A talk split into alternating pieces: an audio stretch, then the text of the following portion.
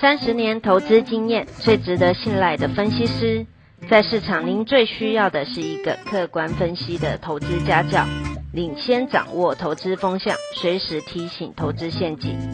亲爱的粉丝朋友们，一定要记得要按订阅，并且开启小铃铛，才不会漏掉蔡总每一天对盘市精辟的解析哦。各位粉丝朋友，大家好，我是蔡明章，现在是礼拜二盘后的分析。在盘前就预测，今天电子股恐不妙，因为昨天美国的科技股全面的大跌，凶手就是日趋严重的通膨，通膨会吃掉科技成长股的利润，通膨会让智慧型手机、笔电遭受到消费的排挤。所以今天台股的电子承受了这个压力，全面的重挫。我们看到电子指数跟半导体指数这两个是我观察科技股最重要的指数，有效的跌破了季线之后，已经持续的往半年线前进，并且跌破了疫情以来就去年那个以来的低点的上升趋势线。哎，这个代表哈，持股是大松动，持股信心全面性的崩溃。当然，亡羊补牢了。我想，我们假如是你是我忠实的这个粉丝的话，不应该会深陷电子股的沙盘泥沼之中，因为蔡总很早很早找到了今年呢年初农历年前就告诉大家，今年的关键字是。通膨，如何避开通膨？你要买一些景气循环股。只要你按照我们的一个之前的规划，你买的股票可以安然的避开现在的电子股的沙盘。当然，我要说明一下，通膨会怎么样的变化，不是我决定的，也不是我们决定的。是全世界的消费者决定的。你看，中国今天公布上个月的 PPI，六点八趴，六点八趴。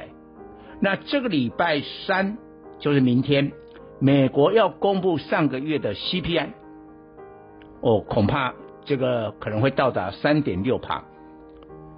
所以通膨来袭，那电子股的筹码松动之后，我认为。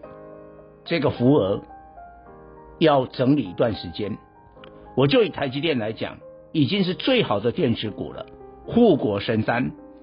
今天跌十八块，来到五百七十一，请注意，它又回到了波段最低的五七零附近了。那五七零是什么概念？就今年以来，你从今年一月一号以来，你买台积电的人到目前都套牢，都套牢。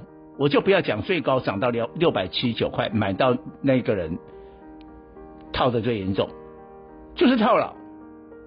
各位要知道哈，电子股这么庞大的筹码，你要把这些套牢的浮额全部都把它洗干净，然后迎接下一次的行情，请问你一下子吗？两三天吗？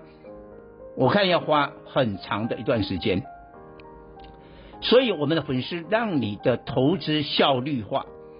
这段时间，你只要按照蔡总的规划，买一些传产的原物料，你会赚翻。